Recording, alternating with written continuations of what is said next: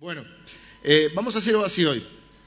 Vamos a mirar el relato quizá más clásico, el relato puntual. Hemos visto todas las circunstancias que rodean al nacimiento de Jesús. Hoy vamos a ir al día del nacimiento de Jesús. Dijimos que hay cuatro biografías de Jesús, cuatro evangelios. Mateo, Marcos, Lucas y Juan. Juan es más teológico, habla de la irrupción de Jesús, pero de una manera teológica. En el principio era el verbo, el verbo era con Dios, el verbo se hizo carne. El verbo era Dios y se hizo carne, o sea, Dios se hizo hombre. Pero todo en un lenguaje teológico no cuenta los detalles, lo que se conoce como el relato navideño.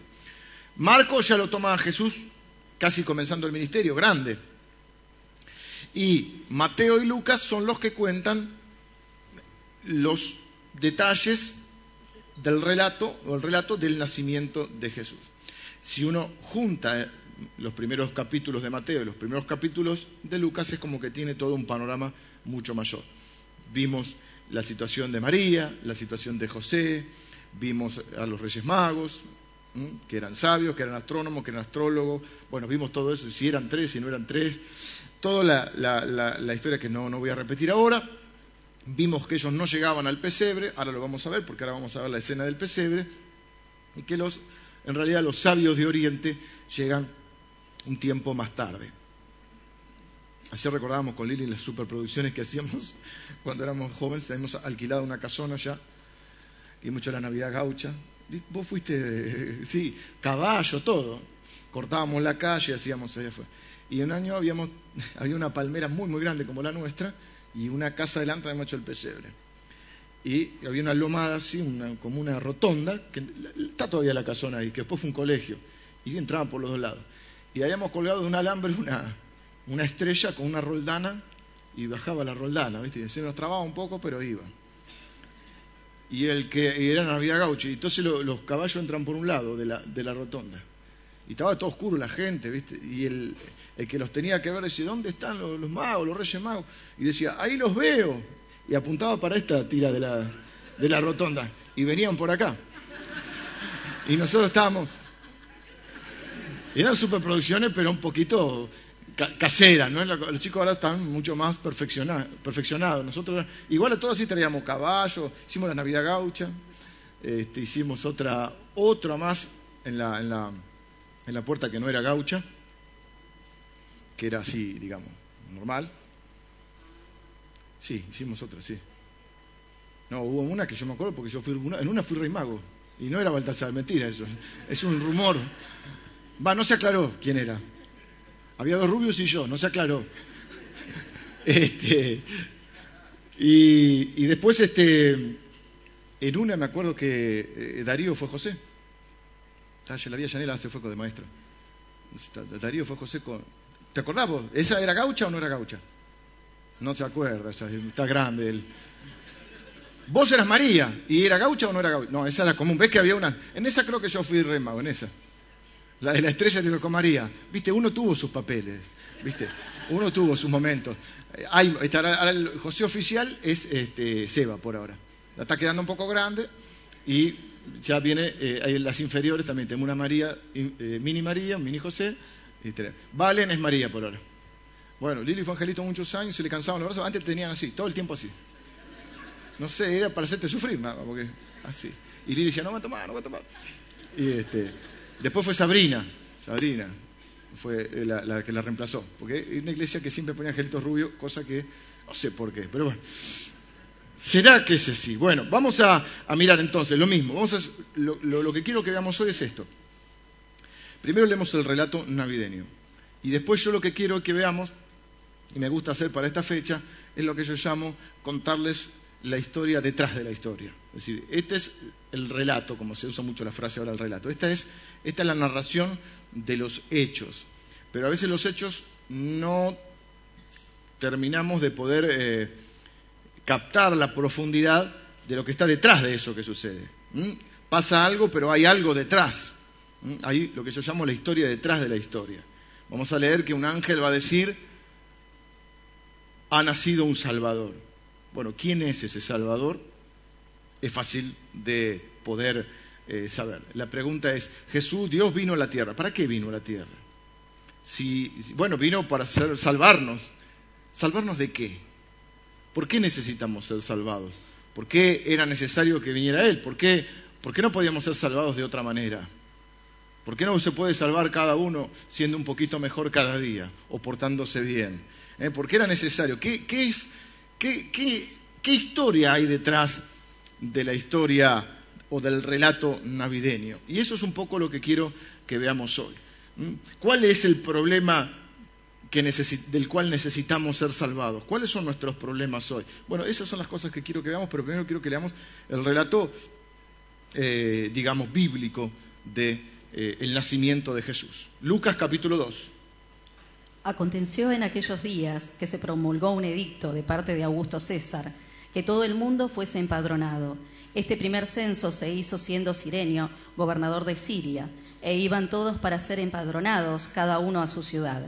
Y José subió de Galilea, de la ciudad de Nazaret, a Judea, a la ciudad de David, que se llamaba Belén, por cuanto era de la casa y familia de David, para ser empadronado con María, su mujer, desposada con él, la cual estaba encinta. Y aconteció que estando ellos allí, se cumplieron los días de su alumbramiento, y dio a luz a su hijo primogénito, y lo envolvió en pañales, y lo acostó en un pesebre, porque no había lugar para ellos en el mesón.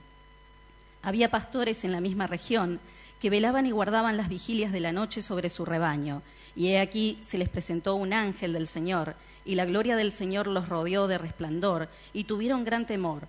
Pero el ángel les dijo, No temáis, porque aquí os doy nuevas de gran gozo, que será para todo el pueblo, que os ha nacido hoy en la ciudad de David un Salvador, que es Cristo el Señor. Esto os servirá de señal, hallaréis al niño envuelto en pañales, acostado en un pesebre y repentinamente apareció con el ángel una multitud de las huestes celestiales que alababan a Dios y decían, Gloria a Dios en las alturas y en la tierra paz, buena voluntad para con los hombres. Sucedió que cuando los ángeles se fueron de ellos al cielo, los pastores se dijeron unos a otros, Pasemos pues hasta Belén y veamos esto que ha sucedido y que el Señor nos ha manifestado. Vinieron pues apresuradamente y hallaron a María y a José y al niño acostado en el pesebre y al verlo dieron a conocer lo que se les había dicho acerca del niño. Y todos los que oyeron se maravillaban de lo que los pastores les decían. Pero María guardaba todas estas cosas, meditándolas en su corazón. Y volvieron los pastores glorificando y alabando a Dios por todas las cosas que habían oído y visto, como se les había dicho. Increíblemente, Dios se le, se le revela a los humildes. Dijimos que estos pastores, pastores de ovejas, se les revela este, este gran anuncio. hay muchas particularidades, podríamos hablar muchísimo tiempo más acerca de la Navidad, porque Dios irrumpe al mundo de, una manera, de la manera más humilde, sale del mundo de la manera más humilde, quizá algo nos quiera decir, ¿no? Eh, en contra de, tanto orgullo que tiene el ser humano, que recordemos el pecado original es el orgullo. y entonces se le aparece a un grupito de, pastores que están ahí en el campo con sus ovejas. Recordamos el domingo pasado que había un montón de gente que tenía todas las profecías, eh, que sabía el lugar donde iban a ser, que vienen unos, unos, personajes extraños de unas tierras lejanas que alborotan todo Jerusalén y estas personas que tenían las profecías, que tenían la palabra de Dios, que la estudiaban y todo, no son capaces de caminar siete kilómetros para ver si lo que está sucediendo es verdad o no. Y hay mucha gente que hoy eh, se llena la panza de pan dulce, sidra y todo lo que encuentre a mano y no es capaz de preguntarse qué estamos celebrando. Y, entonces este, este, este relato eh, tiene muchas particularidades. Por ejemplo, me gusta mucho esa frase que dice, y María guardaba todas estas cosas en su corazón. Lo que estaba viviendo María era realmente eh, muy, muy sorprendente. Quizá de lo más sorprendente que una persona pueda vivir en esta tierra. Y, de golpe dice que ella guardaba todo esto que escuchaba en su corazón. A veces hay cosas que debemos guardar en nuestro corazón, a veces hay cosas que eh, las pasamos muy, muy por alto, muy superficialmente, y hay cosas que hay que guardarlas en el corazón. Y, bueno, entonces el relato es claro. Entonces vemos que María y José van a, ahí a un censo porque querían cobrar más impuestos y tenían que ir a, a sus lugares de origen ellos, María, imagínense, iba a lomo de burro, o sea, no había aire acondicionado, no había bus, coche, cama. Y tenía la panza así dijo, no de más. muchas mujeres acá han, sido mamás y han pasado por el parto. Imagínate esta pibita de 14, 15 años caminando, eh, bueno, a lomo de burro, yendo, viajando, hasta que en un momento dijo, no de más, José, paremos en algún lado. El mesonero, un ser despreciable para mi gusto, más allá de que no sabía que era María, era una mujer embarazada y tenía que haber hecho algo más. Pero se lo perdió, se lo perdió. ¿eh? porque al fin y al cabo nuestros actos tienen consecuencias. Y se perdió la bendición de haber alojado, quizá en su propia cama, al niño Jesús. Así que, este, eh, y, en, ese, en, ese, momento llega, entonces como eh, lo rechaza el, dueño del hotel, claro, estaba lleno el hotel, va a un pesebre y Jesús nace en un pesebre no porque no tuviera casa, sino porque no estaba en su, lugar de, de, donde luego crece, que es en Nazaret. Entonces, Jesús nace en Belén, está este anuncio de los pastores y los pastores van hasta donde está el niño Jesús. Así irrumpe Dios en la tierra. Y las palabras de los ángeles son tremendas. No tengan miedo, ustedes tienen un Salvador. Ese Salvador no es un ángel, no es este, alguna criatura eh, creada por Dios, no es un ser humano, es, eh, eh, o no es uno de nosotros básicamente es alguien especial. Es Dios que se hizo un ser humano. Es Dios que se hizo hombre. 100% ¿eh? Dios y 100% hombre. Y irrumpe en el mundo de, la manera más, de la manera más humilde que alguien puede eh, establecer. el ángel entonces dice esto. ¿Y qué canta ese coro de huestes celestiales? ¿Qué canta? Gloria a Dios en las alturas y en la tierra paz, buena voluntad para con los hombres. Me gusta enseñar esto porque justamente las buenas noticias son que Dios tiene buena voluntad para con los hombres. La gente brinda después de haber comido y haber, ya no sabe ni qué brinda, pero no importa, esperan hasta las 12 para hacer nada, lo mismo que hicieron antes de las 12, nada. ¿eh? Porque generalmente las navidades haces nada. Y entonces, entonces alguno se para y dice, eh, eh, paz para los hombres de buena voluntad. No dice eso. Porque eso significa que el hombre tiene buena voluntad y que el que tiene buena voluntad tiene paz. Y no dice eso la Biblia. Dice que la buena voluntad la tiene Dios y que la paz la da Dios para con los hombres, independientemente de los hombres. Y esto es muy importante porque si, fíjense cómo cambia, casi es la concepción que nosotros tenemos muchas veces del Evangelio o que la gente tiene, que hay que tener buena voluntad para con Dios para ganarte el, eh, para eh, agradar a Dios, para ganarte el amor de Dios o la aceptación de Dios. Y lo que nos muestra la Navidad es justamente lo contrario, es que nadie puede ganarse el cielo, nadie puede ganarse la aceptación de Dios, que Dios nos acepta tal cual somos en Cristo Jesús, que nadie puede eh, ir para el cielo por sus propios méritos, entonces Dios tiene que traerte el cielo y te lo trae en la persona de Jesús. Que la buena voluntad es de Dios, que la iniciativa siempre es de Dios y que el amor de Dios es incondicional, el amor de Dios es eterno y el amor de Dios es perfecto. No puedes hacer nada para que Dios te ame más, no puedes hacer nada para que Dios te ame menos, porque Dios te ama tal como sos. Luego vas a entrar en un proceso de santificación, en un proceso de perfeccionamiento, pero Dios partimos de la base que dice la Biblia que Dios nos hizo aceptos, o sea, nos aceptó o nos hizo aceptables en el amado.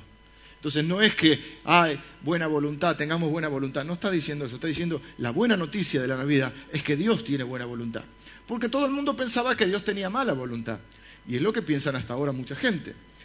Todos pensaban que Dios era un Dios malo un Dios que había que satisfacer su ira mediante sacrificio, que es lo que cree la mayoría de las culturas paganas, que Dios es un Dios inconformable, como algunos eh, quizá han experimentado aún con sus propios padres, un Dios que, al cual nunca se lo satisface, un Dios que nunca está contento con nosotros, que todo es por nuestra culpa y que nosotros somos una gente mala, lo cual es bastante verdad, pero que por eso Dios no nos ama y que hay que ser buenos para que Dios nos ame. Y es absolutamente este, un concepto erróneo y humanístico. Hay que ganarse el cielo. Si cada uno de nosotros se pudiera ganar el cielo, díganme para qué vino Jesús. Entonces acá dice, no tengan miedo, hay buenas noticias del cielo. Y la buena noticia es que ustedes tienen un Salvador. Y uno se pregunta, pero si yo no sabía ni que necesitaba un Salvador. Y a veces nosotros mismos le decimos a la gente, le explicamos cuál es el remedio, pero ¿y cuál es la enfermedad? ¿El Salvador de qué? ¿De qué me tiene que salvar? ¿Por qué necesito ser salvado? ¿Cuál es mi problema? ¿Para qué vino Jesús al mundo? ¿Cómo le fue? ¿Cuáles son tus mayores problemas hoy? A veces me gusta hacer esta pregunta, porque de un lado nos lleva por un minuto a quizá la dura realidad que estamos viviendo, pero por otro lado luego nos damos cuenta que eso que creemos que es el problema mayor que tenemos no es el problema mayor que tenemos. Paso a explicar. ¿Cuál es tu problema hoy? ¿Estás enfermo? ¿Un familiar enfermo? ¿Estás en una crisis matrimonial? ¿Estás sufriendo por un hijo que quizá no anda en buenos caminos, estás sin trabajo, cosas más, otras más triviales. Se te rompió el auto, te chocaron, estás sin luz, saliste a cortar la calle, a quemar cubiertas. Quizá tenés que pasar la Navidad con gente que no tenés ganas, esperando, haciendo nada hasta las 12 para no hacer nada.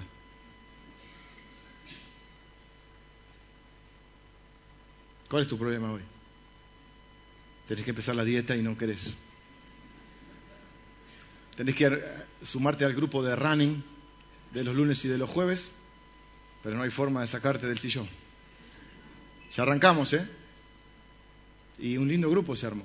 Ahí tenemos como seis profes que enseñan muy bien, que estamos, estamos pero muy lindo. Y el, lugar es muy lindo, corre un vientito así, el calor y todo, corre un vientito lindo.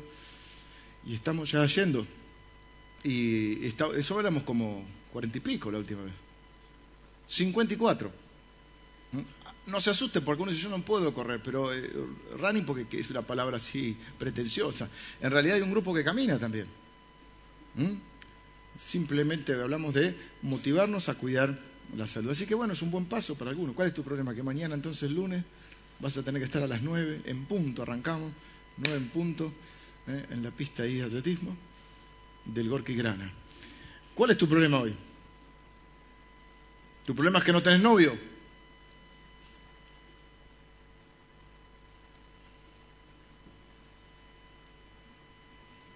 Viceversa, tu problema es tu novio. Tu problema es que te querés casar, tu problema es que te querés separar. Y uno dice, este es mi problema. Y uno se centra en eso. Y nos pasa a todos. Pero todos tenemos un problema mayor y que, como yo digo, vivimos ignorando.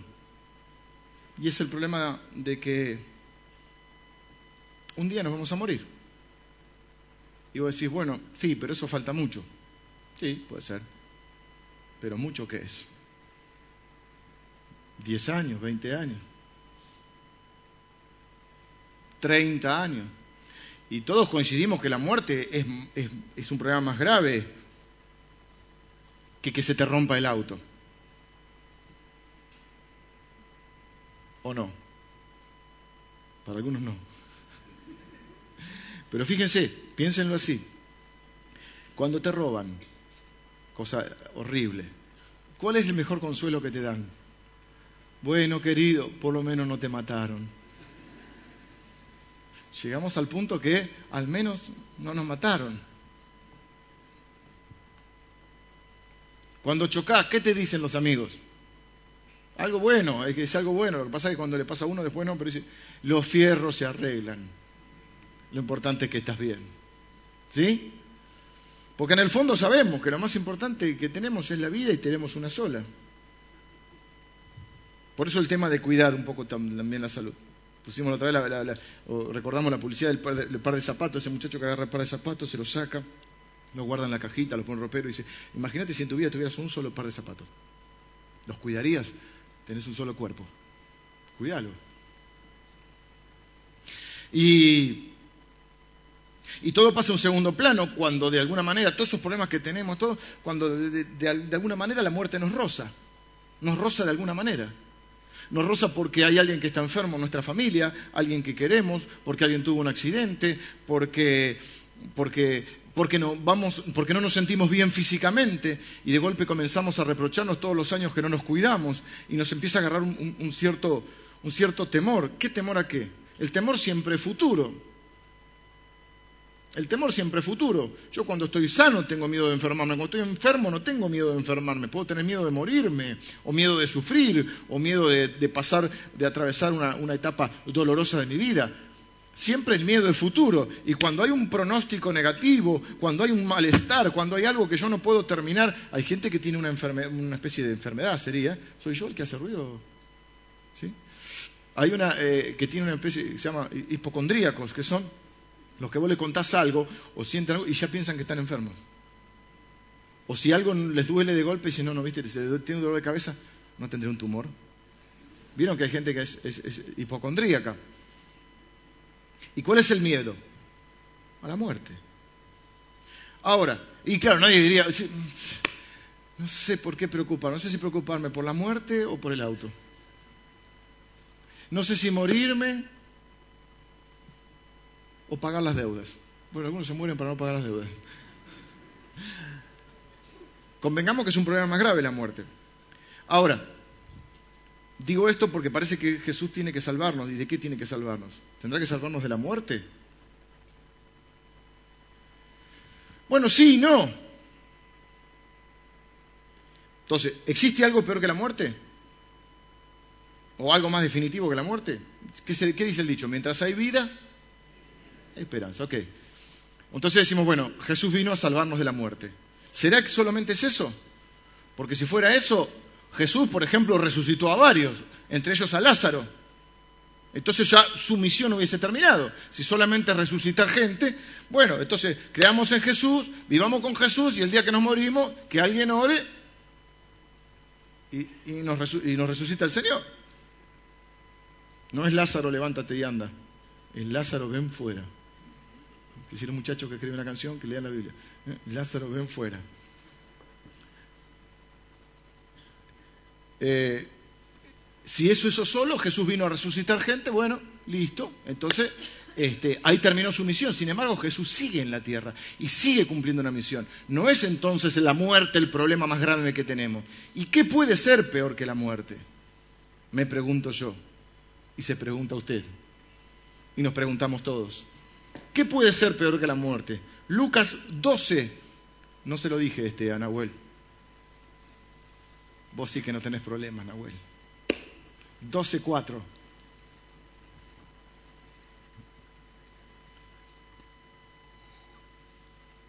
Dice Jesús, mas os digo amigos míos, no temáis a los que matan el cuerpo y después nada más pueden hacer.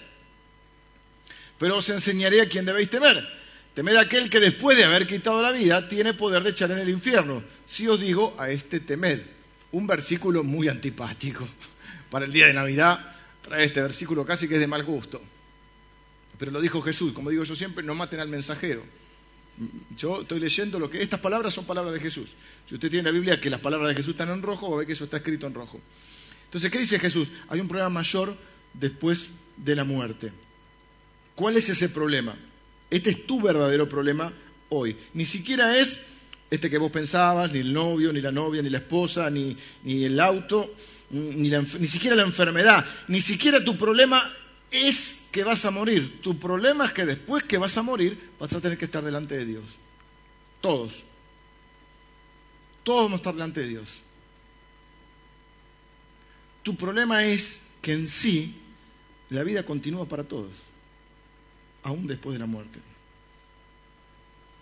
Y Dios no solo tiene poder para quitarte la vida, sino que también es quien toma la decisión de dónde vas a pasar la eternidad. Hay un lugar con Dios que es para los que Dios justamente o Jesús salvó. Y hay otro lugar muy conocido llamado infierno, en el cual se habla de un castigo eterno y que Dios es el que tiene la potestad de determinar a dónde vamos a ir. Y algunos piensan que hay que esperar ese día, que hay que portarse bien y que si uno es más o menos un buen vecino, un buen papá, un buen trabajador y no le hace mal a nadie y respeta a todo el mundo, entonces se va a ganar ese lugar con Dios donde no hay llanto ni dolor, la Biblia lo describe en Apocalipsis, donde Dios enjugará toda lágrima y donde será un mundo ideal. Y si no, tenés el otro lugar que es el infierno. Claro, mucha gente no cree eso, nosotros creemos lo que dice la Biblia. La Biblia no menciona ni un tercer lugar, ni un purgatorio, ni la reencarnación, ni pagar tu deuda kármica, ni ninguna de esas cosas.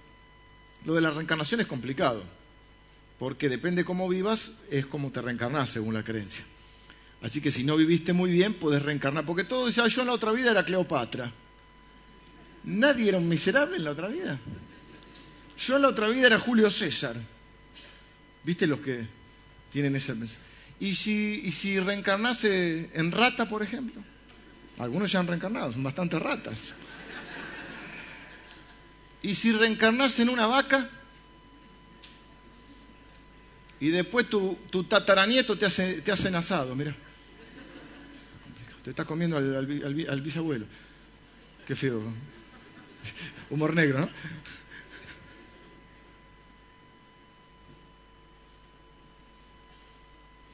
La Biblia dice que a causa del pecado nosotros merecemos ese castigo. Apocalipsis dice que, o lo llama la segunda muerte. La segunda muerte ya estar sin Dios. Y la mayoría de la gente lo conoce como el infierno, que es el justo y santo juicio de Dios sobre todos los que lo rechazaron, todos los que lo deshonraron, desobedecieron o se rebelaron contra él. Y mucha gente no cree en esto, Primero porque es muy desagradable y de muy mal gusto, y muchos no creen porque dicen, a ver, acá hay una contradicción. Para, ¿por qué vos me decís que Dios es bueno, que Dios nos ama y que Dios nos va a mandar a ese lugar? Entonces, por ejemplo, una persona que es bastante inteligente y que empezó a relativizar el infierno diciendo, no, si Dios es, es, todo amor, no puede haber infierno.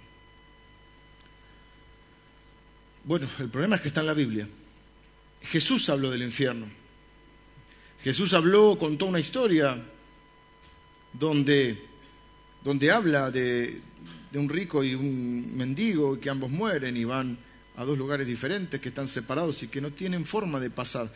Y no habla de que hay un purgatorio en el medio donde si la gente que quedó viva hace ofrendas y oraciones y misas por vos, te sacan de ahí. No lo dice. Eso es un invento de la Edad Media que decía la moneda en el cofre cayendo, el alma del purgatorio saliendo.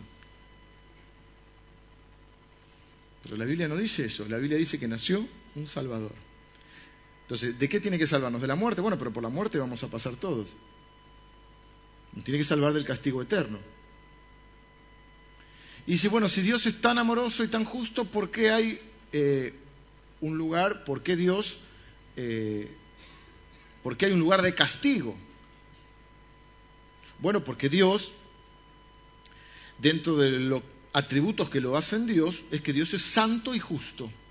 Es amor, la Biblia dice Dios es amor, pero la Biblia habla de que Dios es santo.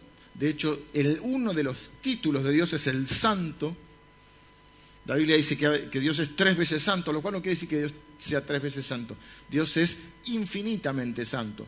Pero tres veces en la Biblia es como poner muchos signos de admiración. Es un, eh, coso verbal, ¿cómo se llamaría? Un, un recurso literario, por así llamarlo, o semántico, que cuando en la Biblia se pone algo tres veces es como una eh, exclamación, una, no iba a decir una exageración, pero no es una exageración, un énfasis. Entonces, cuando no es que Dios es tres veces santo, Dios es puramente santo, plenamente santo, infinitamente santo.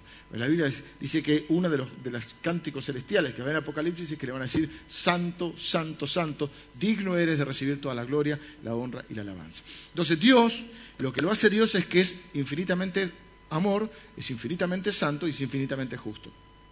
De hecho, todos esperamos que Dios, cualquier idea de Dios que tengamos, esperamos de Dios un Dios justo. Porque decimos, no, si Dios es amor, bueno, entonces que no castiga a nadie. Pero sin embargo, cuando vemos las atrocidades que ocurren en el mundo, cuando vemos las injusticias que ocurren en el mundo, que quedan sin castigo, ¿cuál es el grito que pide la gente? Justicia. ¿Y por qué pide justicia? Porque es inherente al ser humano que queremos que las personas que han cometido atrocidades, que han hecho cosas malas, tengan su castigo. Cuando hay hechos que la justicia humana no puede resolver. Muchas veces hay manifestaciones donde la gente dice justicia para los eh, muertos de Cromañón, por decir. Los padres quieren justicia. Ayer estaba viendo una nota para un incendio que ocurrió hace más de 20 años, 20 años, en una disco que se llamaba Cavis. Muchos se acuerdan. Dos creo que fueron detenidos, después quedaron libres, prendieron fuego, eh, algo en el boliche, y se murieron más de 20, creo, que murieron. Díganle que estoy predicando. Y, aparecían los papás. Bueno, hubo un viejito que me, partió el corazón, no tan viejito, decía yo, yo, miren, y a mí la justicia no me puede volver a mi hijo. Yo lo que quiero que me vuelvan a mi hijo.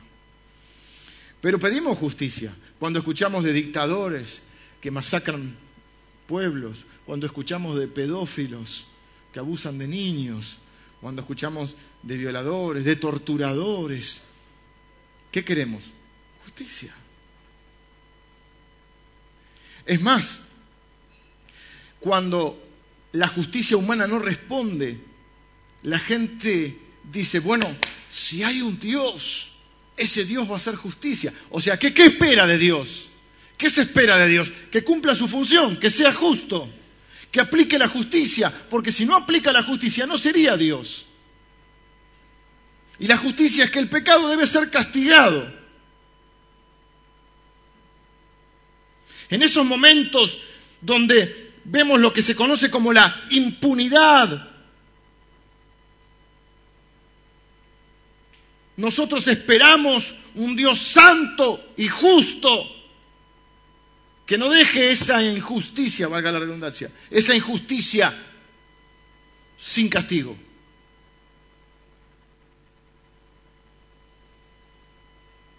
En ese momento todos queremos un Dios santo y justo, pero ¿saben cuál es el problema?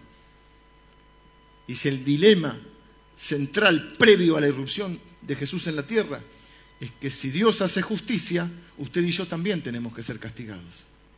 Y usted y yo también merecemos el infierno.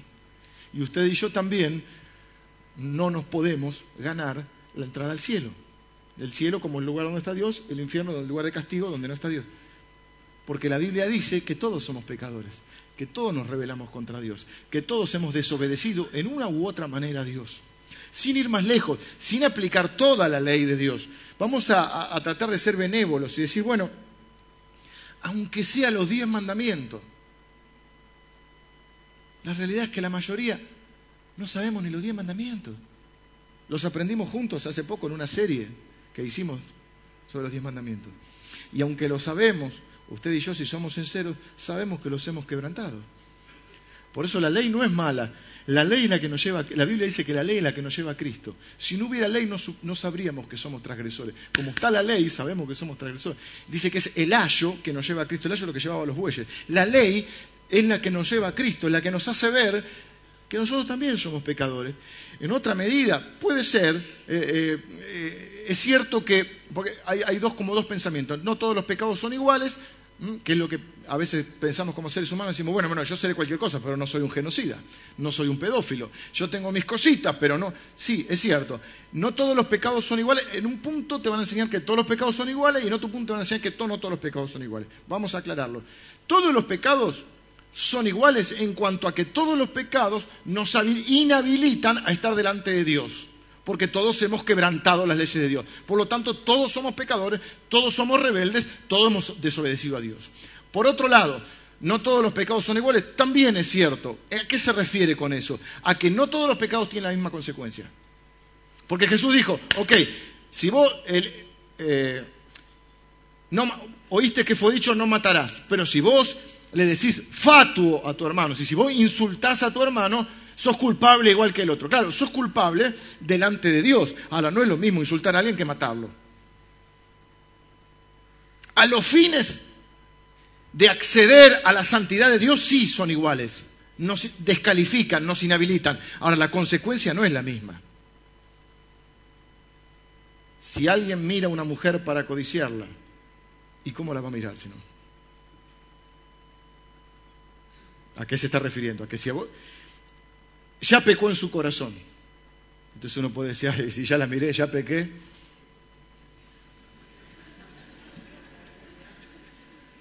Pecado por pecado, ¿se cuenta igual?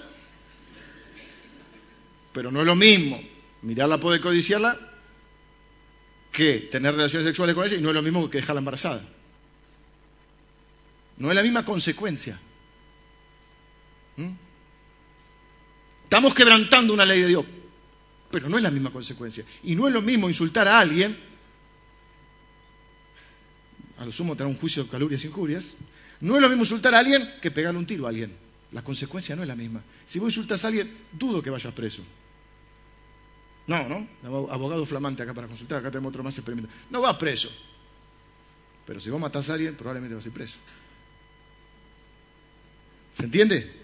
Entonces, ¿todos los pecados son iguales? Sí, son iguales a los fines de que todos los pecados hacen que delante de Dios estemos inhabilitados. Ahora, no todas las consecuencias de los pecados son iguales, y esto lo tenemos que tener claro, porque no todo, porque como total es pecado, hagamos no, porque las consecuencias son diferentes.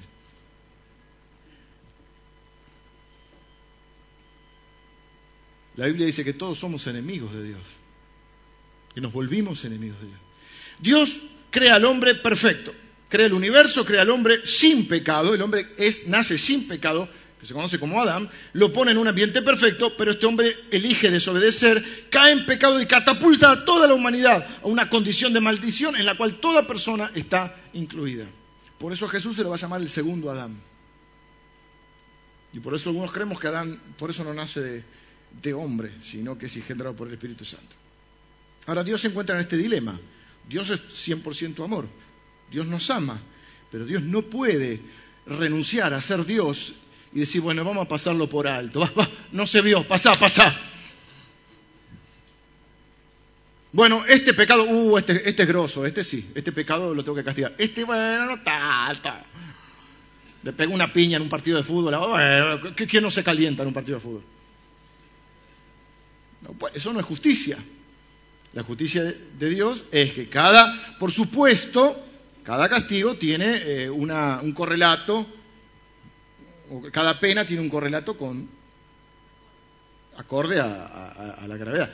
Pero tal es la gravedad de lo que nosotros hemos hecho, porque nosotros creemos a veces que somos mejores de lo que, de lo que somos, que la Biblia dice que estamos inhabilitados para estar con Dios. Entonces, ¿Dios qué hace? Tiene que ejercer su función de Dios. Y parte de esa función es amarnos, pero parte de esa función es ser santo y justo. Y si Él no castiga el pecado, dejaría de ser justo. Y si Él no castiga el pecado, el universo colapsaría. Porque entonces no habría Dios. Porque Dios, por esencia, es todo amor, toda santidad y toda justicia. Dios, entonces, lo que está haciendo, lo que leímos recién, por eso es la historia detrás de la historia, lo que hace Dios es anunciar el plan más increíble y más maravilloso que alguien pueda haber planeado jamás. Porque estaba en un dilema, como varias veces Jesús se encontró en un dilema, o dilemas que le ponía en la tierra. Acá se encuentra en un dilema, decir, los tengo que castigar, pero los amo. ¿Cómo hago? ¿Cómo hago para seguir siendo santo y justo y no mandar a esta gente al castigo eterno? Entonces Dios idea un plan junto con Jesús, donde dice Jesús, yo me voy a hacer un hombre Escuchen esto porque esto es maravilloso y yo sé que muchos lo saben, pero así aprenden a explicarlo. Yo me voy a hacer un hombre. Voy a cargar con todos los pecados de la humanidad. Voy a satisfacer la justicia y la ira de Dios, recibiendo el castigo sobre mí. Voy a, en otras palabras, Dios va a proveer un sustituto para nosotros. El castigo debe ser eh, debe ser ejecutado. Lo que Jesús dice es, yo voy a ser el sustituto, yo voy a ser el depositario por, unos momentos, por tres días, del castigo de Dios y de la ira de Dios. Entonces Jesús se hace hombre para morir por los hombres. Si no fuera hombre, no puede morir por los hombres. Pero también tiene que ser Dios para poder cargar con el castigo infinito en solo tres días, porque Dios no tiene tiempo.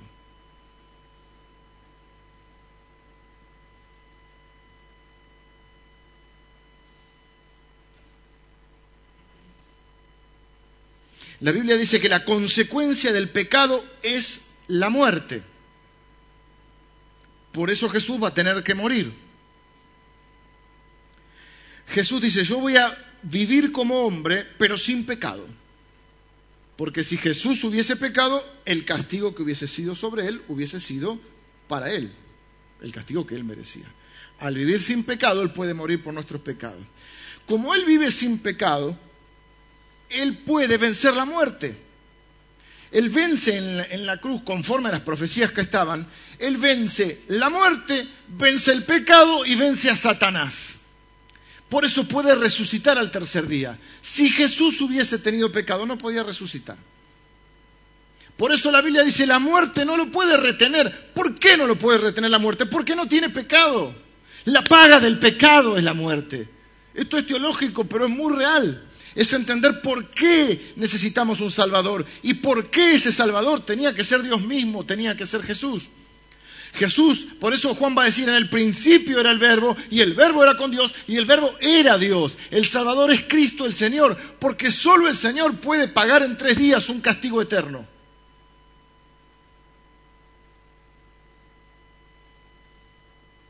Así que Dios entra al mundo, toma forma de hombre, vive una vida santa, sin pecado, porque Él es el santo de Israel, pero a pesar de eso muere ejecutado como un criminal desde el punto de vista del hombre es lo peor que le pudieron hacer. Pero desde el punto de vista divino es lo mejor que pudo pasar. Es lo mejor que Dios pudo hacer porque puso sobre Jesús el castigo de todo el pecado de todas las personas de la humanidad de todos los tiempos.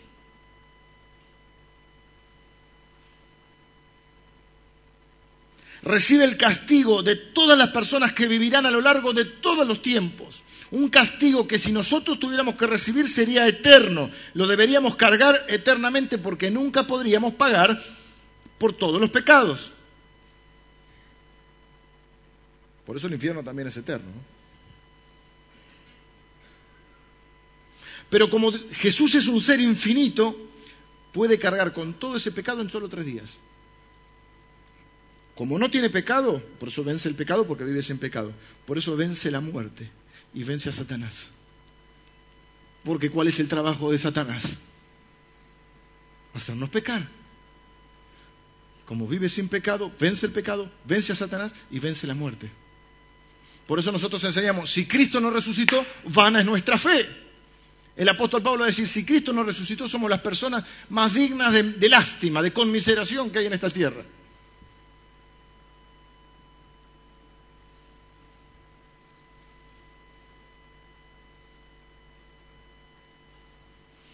En tres días satisface la justicia de Dios. Dios ve el sacrificio de Cristo y lo valida, lo considera perfecto. Por eso va a decir, este es mi Hijo amado en quien tengo complacencia. Por eso Jesús va a decir en la cruz, consumado es, hecho está, que está diciendo, la deuda está pagada. Una de las palabras que Jesús dice en la cruz es tetelestai, que significa pagado, cancelado. La deuda está pagada en el momento de la cruz. Vimos el domingo pasado que los sabios de Oriente le dan oro como rey, incienso como Dios y mirra como siervo sufriente. Se cree que en esos tres días Jesús baja hacia el lugar donde estaban los muertos, llamado Hades. Luego se le presenta a más de 400 personas, fíjese que él dice, aún no ha subido, cuando, cuando se le presenta, cuando, Tomás cuando se le presenta a los discípulos, que está Tomás, todo dice, aún no ha subido al Padre. Luego Jesús presenta el sacrificio y es aceptado por Dios. Hebreos habla mucho acerca de esto.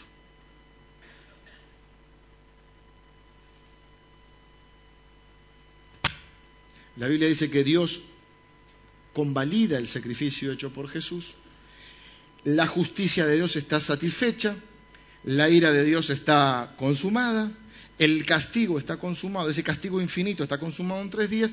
Y Dios valida ese sacrificio. Por eso la Biblia dice que ahora, antes se presentaban con animales delante de, vengan los músicos, antes del trono de Dios, y él dice que Jesús va y presenta su propia sangre. Dios proféticamente les había enseñado que para ellos expiar sus pecados lo que tenían que hacer es cada año presentar, un, el sumo sacerdote presentaba un cordero ¿eh? y que esa sangre derramada los limpiaba por un tiempito. Por eso Juan el Bautista va a decir aquí el Cordero de Dios que quita el pecado del mundo. La Biblia dice que Jesús se presenta como Cordero de Dios, presenta su sacrificio y Dios lo acepta, lo convalida y dice la Biblia que lo pone a la diestra de Dios, a la diestra de Dios. ¿eh? Que ahora Jesús está siendo adorado por todas las criaturas celestiales. Es reconocido como el Señor, como el Rey. En otras palabras, ahora es el Señor de todos aquellos que creen en Él como Salvador y que creen que Él ha recibido el castigo que usted y yo merecíamos. Esta es la historia real, esta es lo que la historia que está que subyace detrás de la historia. La historia de un Dios que nos ama es la historia de la redención por la cual Dios nos ha redimido de los pecados. ¿Qué significa ser redimido? significa pagar un rescate. Significa pagar un rescate. Y la Biblia dice que Dios nos libró del reino de las tinieblas y nos trasladó al reino de su amado Hijo. Por eso la Biblia dice, todo aquel que invocar el nombre del Señor será salvo. Si confesares con tu boca que Jesús es el Señor y creyeres en tu corazón que Dios le levantó de los muertos, será salvo. Porque con el corazón se cree para qué? Para justicia. Pero con la boca se confiesa para salvación. No hay otro nombre bajo el cielo dado a los hombres en el cual podamos ser salvos. No hay otro sin pecado. No hay otro que haya podido cumplir con la santidad, la justicia y el amor de Dios. Dios tenía un dilema, un problema que solo Él podía resolver porque entre otras cosas Dios es infinitamente sabio también. Entonces, Jesús se hizo hombre, tenía que ser hombre para poder pagar por los hombres, pero tenía que ser Dios para poder solo en tres días llevar el castigo infinito de todos los hombres, de todas las épocas, de todos los pecados de todos los hombres de todas las épocas. Esta es la historia detrás de la historia. Esto es lo que llamamos Evangelio. Que un Dios amoroso y bueno ha venido a salvarnos a usted y yo que merecíamos el castigo eterno. Su problema no es el auto, su problema no es su esposa, su problema no es la plata, su problema no es la muerte. Su problema es que después de la muerte usted va a estar delante de Dios. Y la única manera de que usted, que aparentemente tiene como destino ese castigo eterno, tuerza ese destino es que Jesús tuerza ese destino. es que usted ponga su fe en Jesús y reconozca que usted es un pecador, como yo, como esa gente que no queremos, como esos que hacen atrocidades, usted y yo también somos pecadores. Que necesitamos un Salvador y que ese Salvador solo es Jesús. Por eso Navidad de Jesús.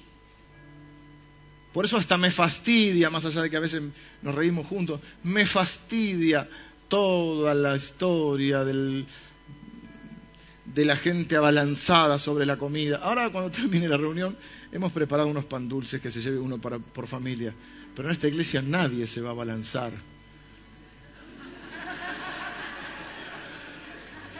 Se va a llevar uno por familia respetuosamente, porque sabemos que la Navidad es mucho más que comer y beber, que la Navidad de Jesús. Y si la Navidad de Jesús, la Navidad de salvación. Y si la Navidad de salvación es así que son buenas noticias. Y la palabra evangelio quiere decir buena noticia. ¿Y qué dice el ángel? Le traigo buenas nuevas, buenas nuevas son buenas, le traigo nuevas noticias que serán de gran gozo. Ustedes tienen un Salvador. Pero la mayoría de la humanidad vive esta vida como si nunca fuera a morir y no dándose cuenta que necesita un Salvador. Y han celebrado navidades y navidades y han comido, permítame la frase, han comido a reventar, pero un día van a reventar. Porque no tienen un Salvador. ¿Qué ilusión es esta de que nunca vamos a... Vieron que uno, los que somos más grandes, cuando éramos jóvenes pensamos que nunca íbamos a, a tener ciertas cosas. Porque yo dije un día, dije, el día que yo sea gordo y pelado y lave el auto un domingo me suicido. Pelado no soy. Gordo corro los lunes y jueves. Y el auto no hay forma que lo lave.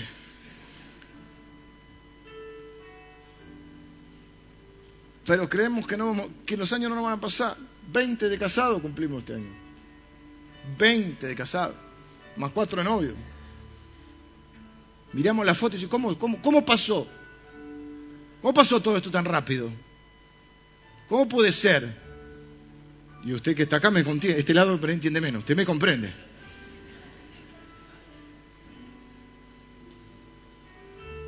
No nos damos cuenta. ¿Qué está tan preocupado? ¿Qué? Te voy a hacer más, más, más, más duro todavía hoy. ¿Cuántos años crees que te quedan? Qué mal gusto que tengo. Nos entren a mirar, cada uno mírese a sí mismo. Con toda la furia. 20, 30, 40. Yo tengo 43. Si, si tomo Reumosan, no, no, no, no, no, quiero que haya un suicidio en masa tampoco, tranquilo. Si tomo Reumosan, llego a los 90 y pico, dice. 104 no es el Magiclick. Ahí ya demostré que era un viejo, dije Magiclick. 40 años, 50 años, 60 años. La vida es muy corta, hermanos. La vida es muy corta, chicos. Es muy corta. Parece que, es corta. Yo la conocí a Lili tenía 15. Este año cumple 40. ¿Qué decir? Pues, total, vamos. Y hay que, hay que asumir. Cuando uno está bien lo puede asumir. 40 años tiene. Y por más que la gente dice, estás igual, no estamos iguales. Estamos iguales. No corres. La vida es muy corta y la eternidad es muy larga. Y la Biblia dice, acuérdate de Dios en los días de tu juventud.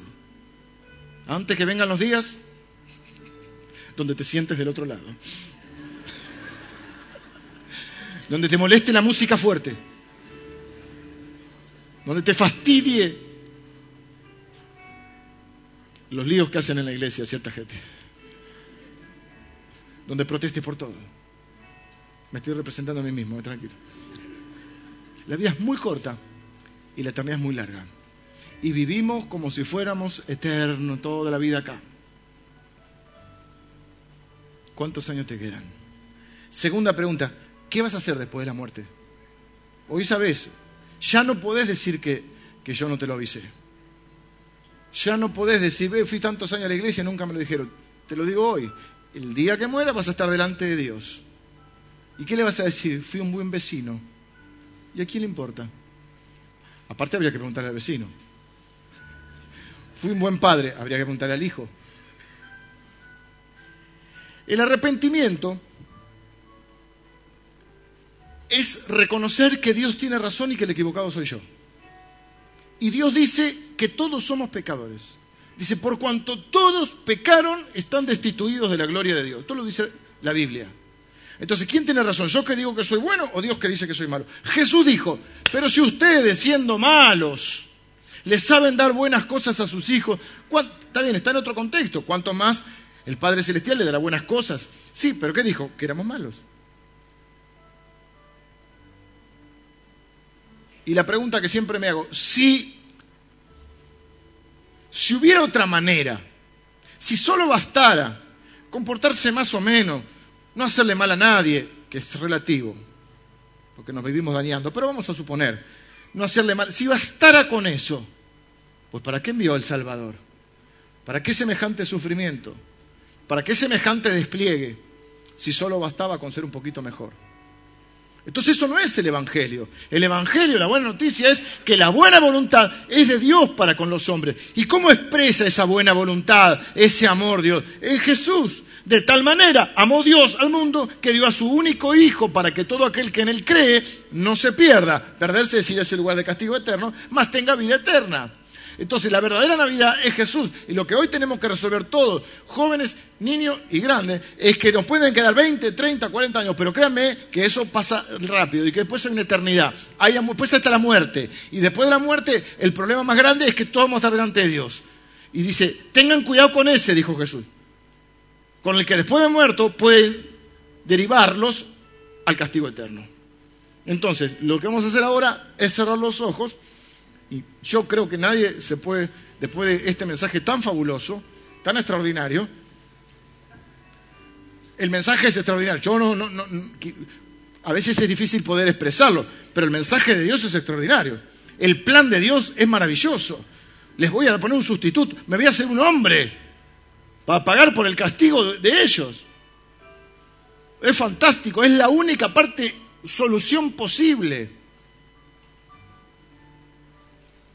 Y les fue bien. El plan resultó. El plan funcionó. Por lo tanto, ahora lo que tendría que hacer todo el mundo, todo el mundo que está acá, tendría que hacer todo el mundo, pero al menos nosotros que estamos hoy acá, en la víspera de la Navidad, más allá de Papá Noel, los Reyes Magos, el pan dulce y todo, es tomar conciencia que vamos a estar delante de Dios. Y algunos te dicen, lo que pasa es que yo soy muy malo, metí mucho la pata. Justamente lo que estamos diciendo es que vino a salvar a los pecadores, no a los justos. Justo no hay uno. La Biblia también dice que Dios miró desde los cielos para ver si encontraba uno que fuera justo. Y dice la Biblia que Dios llegó a esta conclusión. No hay justo ni a un uno. No hay quien entienda. No hay quien busque a Dios. Pero Dios nos busca a nosotros. Dios toma la iniciativa. Dios se hace uno de nosotros y entra de la forma más humilde y sale de esta vida de la forma más humilde. Pero hoy ya no es ese siervo humilde, hoy es el rey adorado por toda la creación. Y un día estaremos delante de ese rey. Entonces yo quiero acompañarte en una oración. Una oración de arrepentimiento y de fe, una oración donde reconozcamos que Dios tiene razón y que nuestros argumentos caen frente a los argumentos de Dios. Y si Dios dice que soy pecador, es que soy pecador. Y si Dios dice que necesito un Salvador, necesito un Salvador. Y si Dios se mudó a esta tierra para salvarme, yo no lo quiero menospreciar, no lo quiero rechazar. Quiero reconocer y recibir el regalo de la salvación que viene de este Salvador Jesús. No hay otro camino. Jesús dijo, yo soy el camino, la verdad y la vida. Nadie viene al Padre si no es por mí. ¿Qué plan tenés después de la muerte? Entonces vos podés orar más o menos así, como oramos muchos de nosotros alguna vez. Señor, yo reconozco que soy un pecador. Estoy arrepentido de haber quebrantado tus leyes. Y sé que soy un pecador y que las voy a seguir quebrantando aunque no quiera.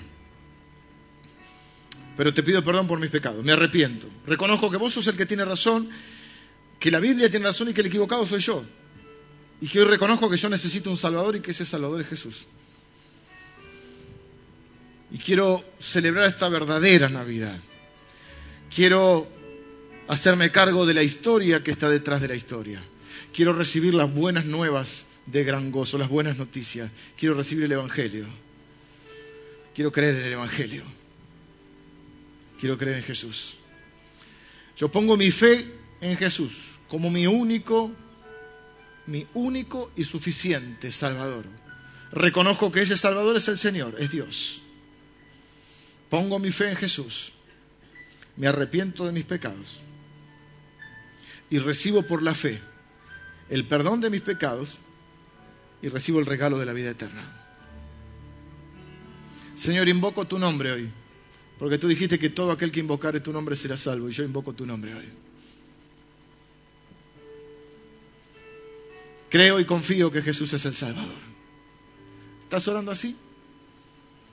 Estás entendiendo la Navidad. Estás recibiendo la Navidad. Estás celebrando la Navidad. Y así como Jesús nació en un pesebre medio maloliente, ha nacido en nuestros corazones que no huelen demasiado bien. pero que Dios quiere darnos un nuevo corazón.